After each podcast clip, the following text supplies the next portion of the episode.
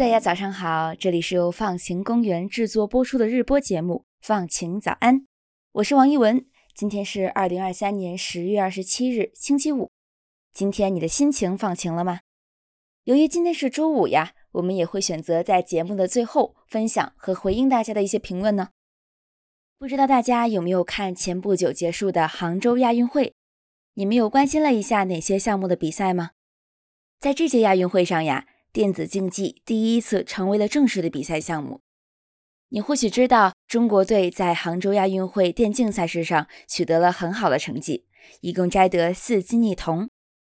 但是呀，你或许不知道的是，在和平精英项目国家集训队的候选名单里，有一名女性电竞选手，她的名字叫蒋佳琪，游戏里面的 ID 是 X by C，她也是所有电竞项目里。唯一入选国家集训队候选名单的女性选手，虽然最终遗憾落选正式名单，没能站在赛场上面，但是她成为了集训队的陪练选手，帮助队员提升水平、适应版本和对手的技术风格，以另一种方式全程参与了比赛，是金牌背后的功臣之一。王者荣耀的教练组里也有一位女教练。除此之外，中国队一共参加的六个电竞项目里。剩下在候选名单里的一百四十七人都是男性。电竞比赛一直是不限性别的，但是大家很少在电竞比赛里看到女选手的身影。如果聊起女生打游戏的话题，好像很多声音都会说女生打游戏菜，女生不适合打游戏。那真的是这样吗？今天呀，我们想和你讲讲中东第一支女子电竞队的故事。或许听完之后。你会对这个话题有一些新的思考。说到中东地区呀，很多人的第一印象都会是严重的性别不平等。就是在这样一个大家觉得女性非常受到歧视的地方，二零二零年却创建了一个全部是女性的电子竞技团队。一切的起点是一个叫 Grow Up Esports 的 NGO 创办的 Girl Gamer Festival。大概可以翻译成“女玩家节”。Grow Up Esports 的使命是以健康和负责任的方式促进电子竞技活动。创始人 Fernando Pereira 发现，在世界上所有的电子竞技比赛里，基本没有女生在参加。他觉得这个现象很奇怪，因为女性占据了普通玩家的百分之五十。那么，为什么他们不转向职业选手呢？Actually, women take up to 50% of the casual gamers. 于是呀，为了解决这种不平衡的问题，Grow Up Esports 从2017年开始组织女玩家节，来认可和促进女性在电子竞技中的竞争力。这个活动逐渐成为了世界上领先的女子电竞赛事。2020年第四届的女玩家节在迪拜举行。作为东道主，阿联酋有权直接入围一支队伍进入正赛。但是呀，在比赛开始前六个月，阿联酋全国都还没有一支全女性的电子竞技队。当出生于阿联酋的女玩家 Mandy XO 知道女玩家节会在迪拜举行的时候，她就想：为什么我们没有一支代表女性的队伍呢？于是他去找主办方，主办方说：“呀，哇。”我们都不知道中东地区还有女性电竞职业选手呢。后来，当地电竞组织 Galaxy Racer Esports 和政府部门迪拜媒体办公室一起支持举办了试训，Maddie 成为了中东第一支女性电子竞技队的队长。她自己的国籍是巴基斯坦，她的团队里还有一位阿拉克女生和三位阿联酋女生。这支队伍参加女玩家节的英雄联盟比赛的时候，才组队半年，最后获得了第五名。但是呀，胜利的含义远不止于名次。就像 Maddie 所说，他的愿望是未来大家可以知道，女生也可以打游戏很厉害，然后让女生有可以进入职业赛事的机会。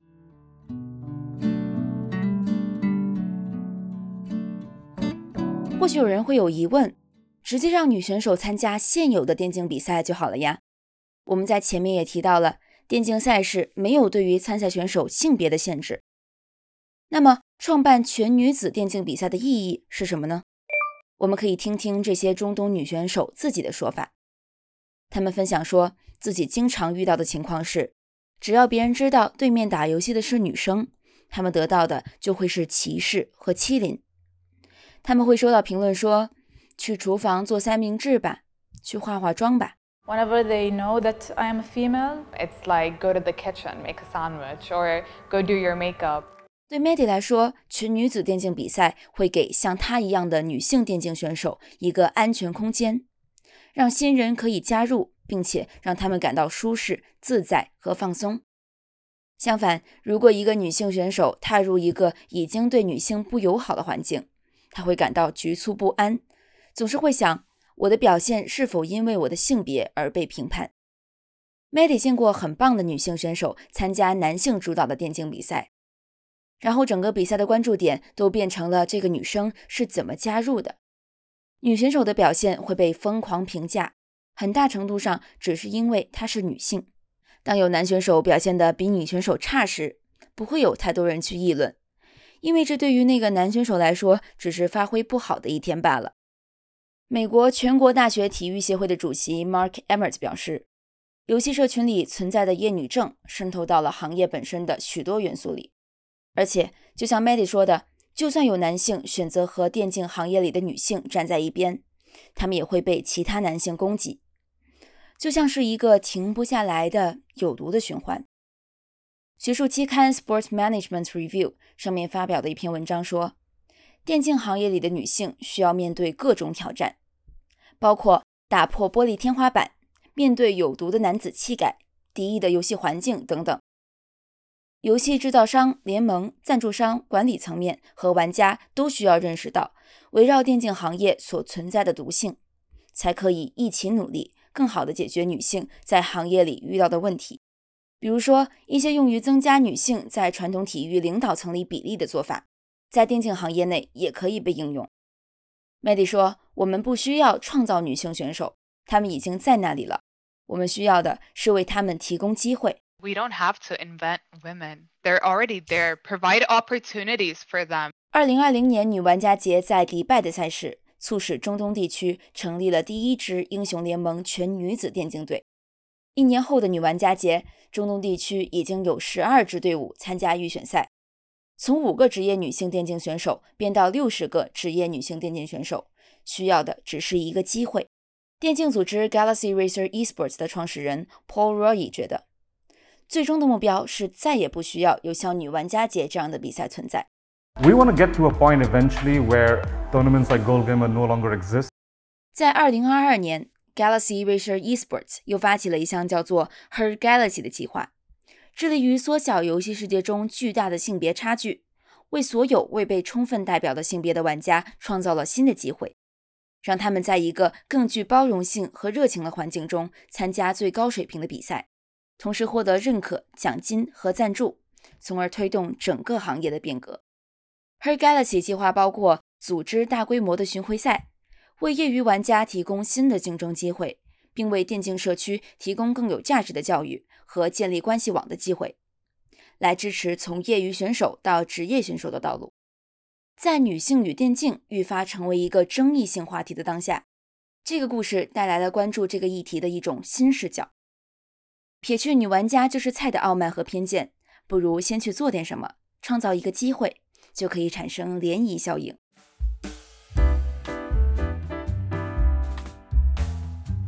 上面这个关于女性与电竞的分享来自我们团队的张子涵。接下来就是今天的改变自己的一百件小事环节。在这个环节里面，我们来为大家在生活中遇到的具体问题寻找解法。今天分享的内容同样也来自子涵。今天改变自己的小事，想推荐给大家的是五分钟日记。我第一次听到这个概念是在 Emma Watson 的 Vogue 翻包视频里，她从包里拿出了日记本。说他一直在坚持这个五分钟日记，在日记本里他会写下三件令他感激的事情，每日的自我肯定，今天发生的三件美好的事情，还有怎么样能让今天更好。Stephanie 在印象笔记的一篇分享里讲述了自己在记录了五年五分钟日记后收获的感受。他写道：“因为目标很小，所以坚持并不难。写五分钟日记也让他变成了长期主义者。”记录成为了一种习惯，让他每天都拥有期待，以及一个重要的情感出口。写日记时，他会清空大脑里所有杂乱的思绪，享受这片刻的孤独和宁静。五年后呀，Stephanie 发现有些曾经以为的坏事是微不足道的，也深刻地认识到有些痛苦是持续的。一千八百二十七天后的回顾，他最大的收获是每天所做的小的进步确实会有所作为。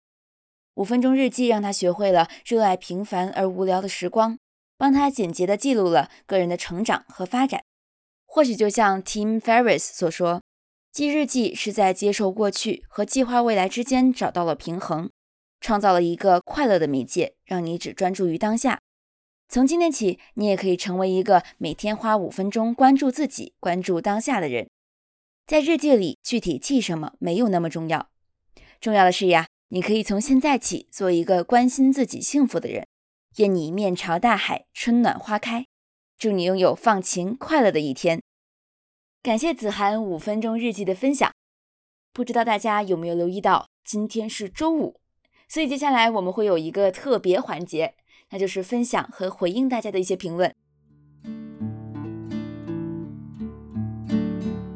首先是发刊词，在发刊词有朋友评论说，终于等到你们有放晴的每一天，希望都是晴天，赶紧补听起来，再同步跟上。感谢这位朋友的支持，希望以后每周一至五都能看到你的身影哦。在第一期关于为大龄单身女性建造的养老社区的节目里，向日葵不会来太阳算命说：“天呐天呐，正想说现在每天早咖啡之后还可以放晴早安，结果最后竟然听到了梦一老师的名字，哈哈哈，太棒了吧！放晴早安也很荣幸能够得到梦一老师的指导和加入。”而 bug bug 在留言说。粤语地区以前有一种姑婆屋，是当时自梳女共同居住、共同管理的生活方式。他们还会有标会等互助手段，互相帮助解决包括经济问题在内的各种情况。原来单身女性养老社区这么早之前就已经存在了呀！在第二期日本搬家公司中，张 TQ 三 Y 留言说：“让家暴受害者远离有毒的环境是件功德无量的事儿。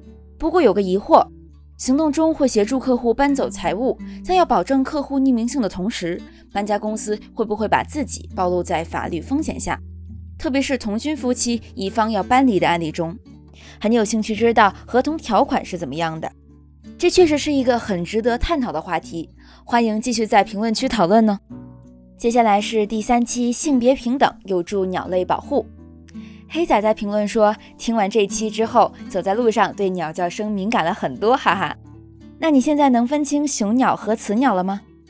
在第四期酸雨中，桂冠诗人评论说：“早安，没想到酸雨已经在人类合作下变成了过时的名词，真是一件令人开心的事情呢。”对呀，希望在未来也会有更多的环境问题在人类合作下再变成过时的名词。文杰 KD 九 I 则说：“早晨。”咖啡渣有植物纤维，可以做衣服和食用纸张。原来咖啡渣还可以有更多妙处呢！在关于清醒梦的节目里，PHY 零二四分享说，就我的个人经历来说，梦给过我很多很多疗愈。印象最深的一次是孩子确诊自闭症那年，特别特别焦虑。有一天梦见了去世几年的爷爷，他像小时候那样摸摸我的头，让我感觉很安心。他没有说话，但我在梦里知道他在给我安慰，让我安心。醒来时觉得特别舒缓。梦在其他时候也疗愈过我，具体的梦境记不太清了，但醒来时的感受还记得。摸摸你，梦确实能给人带来疗愈作用，希望放晴早安也能给你带来一些疗愈。最后一个评论呢，是来自疏影 MHX 四，他说：早晨 TGIF。我也搞不清楚是愿意工作日是梦，还是休息日是梦。梦跟现实或许就是真真假假、难以分清的。但是希望你无论是在做梦，还是在现实中，都能拥有放晴的一天。好啦，到这里，本期放晴早安就要结束啦。希望你喜欢这个关于女性与电竞的分享，还有关于五分钟日记的建议。期待大家在小宇宙留言互动，也可以在苹果播客给我们五星好评。下周五我们会继续选择分享和回应大家的一些评论呢。本期放晴早安的主播是我王一文，撰写文稿的是张子涵，文稿编辑是方可成，后期剪辑是曹瑞清，运营发布是王子毅。放晴早安的前两期节目是和看理想共同制作播出的，我们的片头和封面都是由看理想制作的，在此表示感谢。同时也要感谢生动活泼的徐涛和梦一为我们的第三季节目提供指导。放晴早安第三季由香港中文大学社会科学学院的社会科学与创新实践辅修项目支持。感谢收听，祝您有放晴的一天，我们下期再见，再见。